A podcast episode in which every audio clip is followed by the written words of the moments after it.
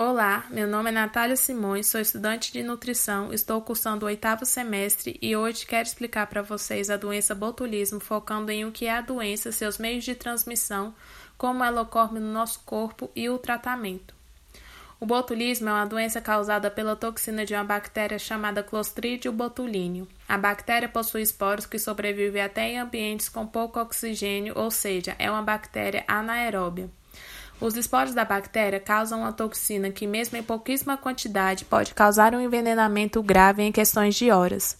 O esporo dessa bactéria existe em solos e sedimentos de lagos e mares, mas estão presentes na água não tratada e em produtos agrícolas como legumes, vegetais, peixes e crustáceos. A bactéria entra no organismo por meio de machucados ou pela ingestão de alimentos contaminados. O botulismo se apresenta de três formas: o botulismo por ferimentos, o botulismo intestinal e o botulismo alimentar. O botulismo por ferimentos é a forma mais rara de contaminação pela bactéria e pode ser causada por lesões nasais em usuários de drogas inalatórias, ferimentos profundos e seu período de incubação varia de 4 a 21 dias. O botulismo intestinal é causado pelos esporos contidos nos alimentos que se prendem e se proliferam no intestino, causando assim a absorção da toxina. O tempo de incubação desse tipo de botulismo é desconhecido, pois é impossível saber o momento da ingestão dos esporos. O botulismo alimentar ocorre pela ingestão de alimentos contaminados pela toxina e que foram conservados ou produzidos de maneira inadequada. Os alimentos mais comuns são conservas de vegetais, em especial as artesanais, produtos carnes produzidos de forma artesanal, entre outros.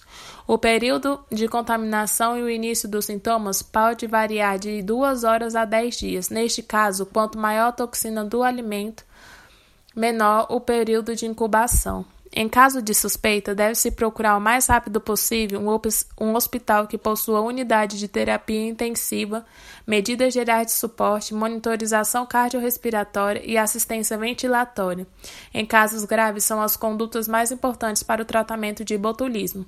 O tratamento visa eliminar a toxina circulante que ainda não se fixou no sistema nervoso e é feito com soro antibotulínico, que é instituído após a coleta das amostras clínicas, até sete dias no máximo do início dos sintomas. Sua indicação deve ser criteriosa, pois pode causar reações de hipersensibilidade. A melhor forma de prevenção para o botulismo está nos cuidados com consumo, distribuição, comercialização de alimentos, além da higiene pessoal, da higiene com os alimentos e da higiene das mãos. Deve-se evitar também o, cons o consumo de alimentos em conservas com latas estufadas ou embalagens danificadas. Lavar as mãos sempre antes de comer. Ao preparar conservas caseiras, devem ser obedecidas rigorosamente os cuidados com higiene ao consumir alimentos fora preparados fora de casa, tenha certeza de que as medidas de higiene foram adotadas pelo estabelecimento e pelo manipulador dos alimentos.